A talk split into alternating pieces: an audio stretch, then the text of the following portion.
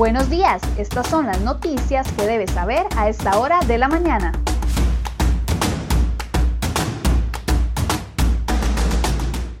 7 con 22 minutos de la mañana, muy buenos días, gracias por acompañarnos en este resumen de noticias de este martes. A continuación, las principales informaciones que hemos preparado para ustedes en la portada de cereoy.com.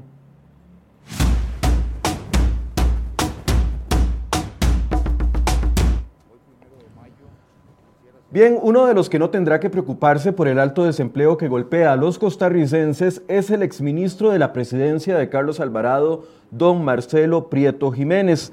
A pesar de todos los cuestionamientos que rodearon a Prieto cuando abandonó el cargo en diciembre anterior, el gobierno del PAC piensa nombrarlo en una embajada.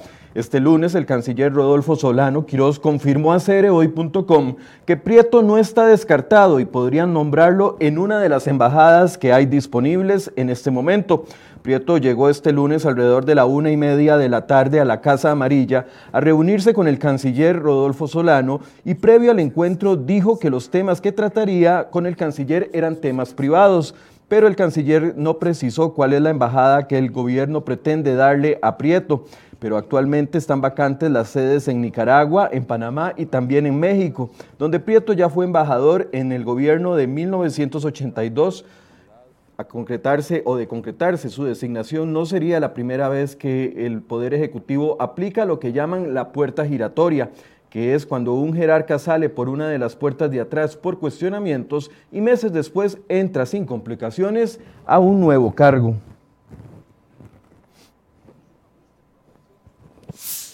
Temas políticos. Este lunes los diputados de la Comisión de Gobierno y Administración rechazaron una moción en el plan de empleo público que proponía eliminar los 500 litros de combustible que reciben los diputados cada mes. La moción 427 fue propuesta por el diputado del Frente Amplio José María Villalta, quien no tiene derecho a voto en esa comisión. La propuesta solo contó con el voto afirmativo del liberacionista Wagner Jiménez, el socialcristiano Rodolfo Peña y la independiente Zoila Bolio. En contra votaron los liberacionistas David Gurzón y Jorge Fonseca, el oficialista Víctor Morales y el independiente Dragos Dolanescu, quienes dicen que esta discusión debe darse en otros proyectos que ya están presentados en la corriente legislativa. Uno de los proyectos es de la oficialista Paola Vega y el otro de la liberacionista Frangi Nicolás, y ambos buscan limitar el uso de vehículos discrecionales. La diferencia es que el proyecto de Nicolás dice que no podrán tener derecho a esos vehículos los magistrados de la Corte Suprema, del Tribunal de Elecciones, los viceministros, presidentes ejecutivos, el subcontralor, el procurador adjunto, el defensor del adjunto y la fiscal general.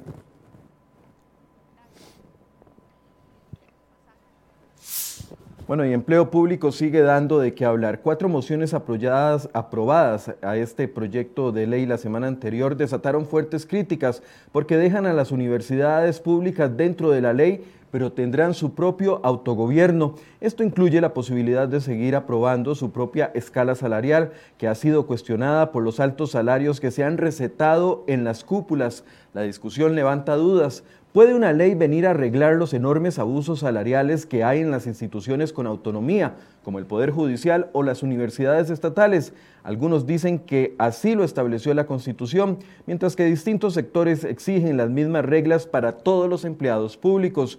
Hoy en el programa Enfoques abordaremos este tema con un experto en derecho constitucional. Se le están metiendo trampas a la ley de empleo público para que se llegue a caer en sala constitucional. Los invitamos a que nos acompañen a partir de las 8 de la mañana en esta discusión.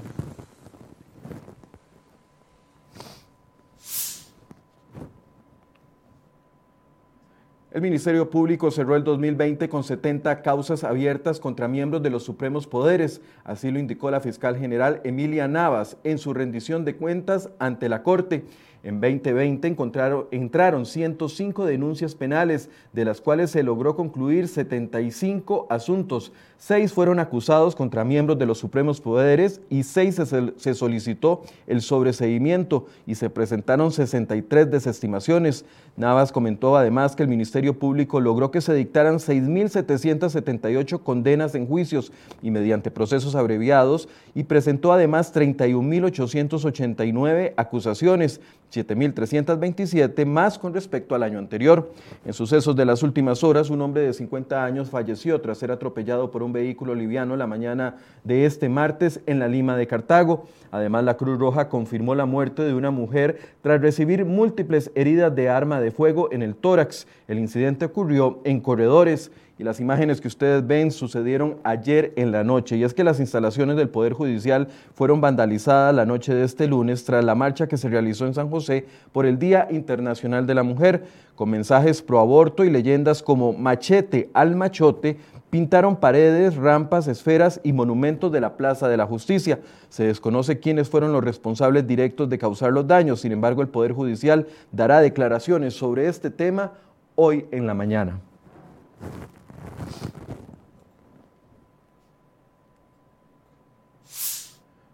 Y este lunes 43 diputados aprobaron de manera unánime un proyecto de ley que reforma 15 artículos de la ley de penalización de la violencia contra las mujeres. La propuesta busca también castigar las agresiones que se dan en relaciones de noviazgo, convivencia y aquellas que hubiesen finalizado ya, como es el caso de las personas divorciadas o los exconvivientes. De hecho, las modificaciones tienen el propósito de sancionar las formas de violencia física, psicológica, sexual y patrimonial contra las mujeres. También aplicaría para mujeres de mayores de 15 años y menores de 18, siempre que no se trate de una relación derivada del ejercicio de la autoridad parental plantea una pena de prisión de 20 a 35 años a quien mate a una mujer en las condiciones señaladas.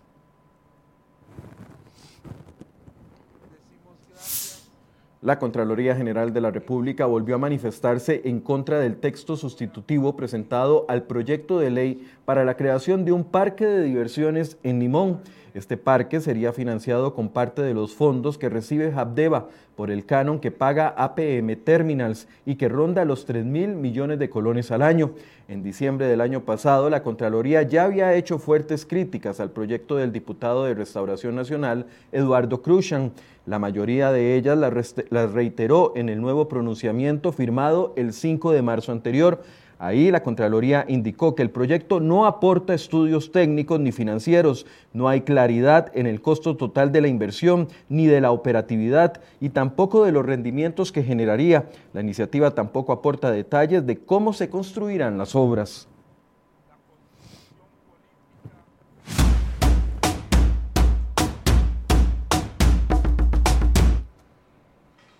Las notas a continuación las puede encontrar en la sección de economía de crhoy.com. Por ejemplo, esta donde el sector construcción espera salir de la profunda crisis que los ha golpeado en los últimos dos años y crecer un 2.1% durante este 2021. Así esperan combatir el alto desempleo que, se ha generado en ese sector. Sin embargo, el logro queda amarrado a que exista más obra pública en ejecución.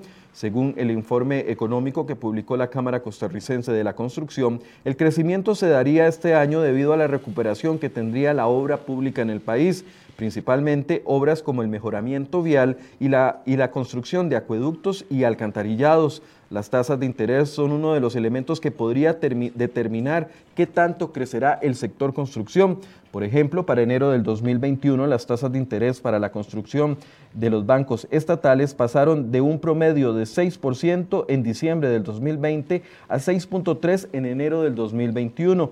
En el sector bancario privado, las tasas también se incrementaron al pasar de un promedio de 12.8% en diciembre del 2020 a un 13% en enero del 2021. Esto en préstamos en colones. Puede leer el informe completo en la portada de cereoy.com.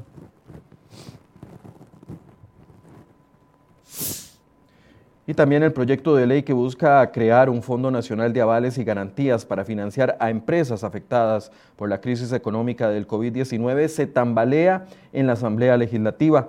Diputados de la Comisión de Asuntos Hacendarios dudan de apoyar el nuevo texto enviado por el Poder Ejecutivo tras las advertencias recientes que hizo el mismo Banco Central En un informe, este banco alertó a los diputados que la nueva versión incrementaría el gasto del gobierno central en aproximadamente 0.50 del Producto Interno Bruto. Esto comprometería sustancialmente e innecesariamente el ajuste fiscal negociado con el Fondo Monetario Internacional y pondría en riesgo el cumplimiento de la regla fiscal incluida en la Ley de Fortalecimiento de las Finanzas Públicas.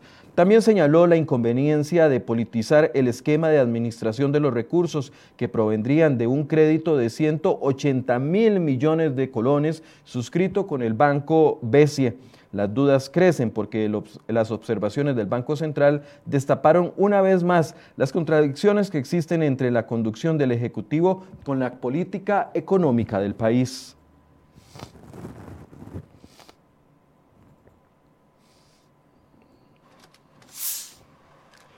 Y también en la portada de cereoy.com le traemos una explicación de los riesgos que ven y analizan los inversionistas cuando quieren inyectar dinero en Costa Rica. El comportamiento de riesgo de la deuda de Costa Rica aumentó a niveles históricos durante las violentas huelgas de septiembre y octubre del año pasado. Tras esos movimientos, el indicador de bonos de mercados emergentes, conocido como ENVI, alcanzó un máximo de 8.1%. 0,2%. Esta cifra está muy alejada y en contracorriente de la tendencia que se marcaba para el resto de la región, cuyos países también sentían los efectos de la pandemia.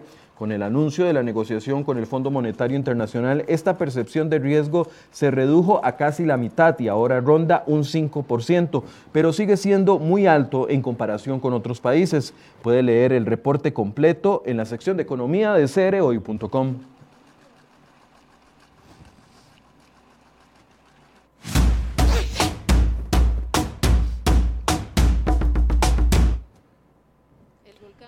Y estas imágenes que ustedes ven nos trasladan hasta Guatemala. Y es que el volcán Pacaya se estremece y la población está muy nerviosa. La impresionante erupción del coloso guatemalteco continúa con momentos en los que la actividad aumenta, haciendo temer por una evacuación urgente de las aldeas del Rodeo y el Patrocinio, que están muy cercanas al volcán. La erupción se mantiene en vilo a estas aldeas y la fuente de lava que desciende por las faldas del volcán iluminan durante la noche. El coloso de 2.550 metros de altura entró en erupción el viernes anterior. Desde entonces expulsa gruesas columnas de ceniza acompañadas de explosiones que lanzan material incandescente a cientos de metros a la distancia. El rodeo y el patrocinio, que son estas dos aldeas que les comentamos, son las más afectadas hasta el momento. Guatemalteco Pacaya mantiene en vilo a las aldeas cercanas. Las fuentes de lava que descienden por sus faldas iluminan la noche. El coloso de más de 2.550 metros de altura entró en erupción el viernes. Desde entonces expulsa gruesas columnas de ceniza, acompañadas de explosiones que...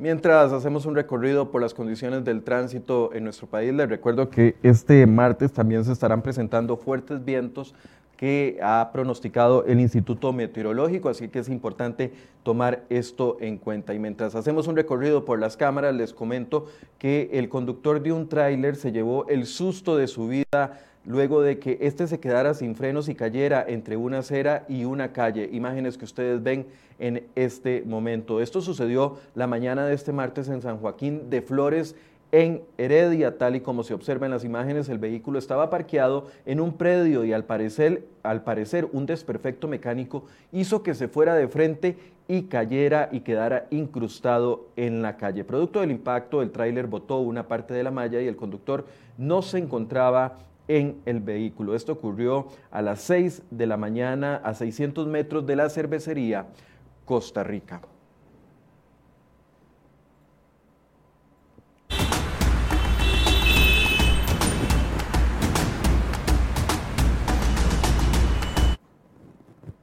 Bien, y así llegamos al final de este resumen de noticias. Los invitamos para que puedan ingresar a la portada de cereoy.com y puedan ver cada una de las notas que les he comentado el día de hoy. Ahí van a encontrar gráficos, opiniones de los expertos y las opiniones de las diferentes fuentes consultadas para cada una de las informaciones. Y los invitamos también para que a las 8 de la mañana se conecten con nosotros. La conversación va a estar súper interesante. Un experto en derecho constitucional nos va a decir si se puede o no regular al Poder Judicial, regular a las universidades públicas, regular a la Caja Costarricense del Seguro Social con la ley de empleo público. ¿Cuáles reglas se pueden aplicar? Los invito para que se conecten y envíen sus preguntas a partir de las 8 de la mañana. Muy buenos días.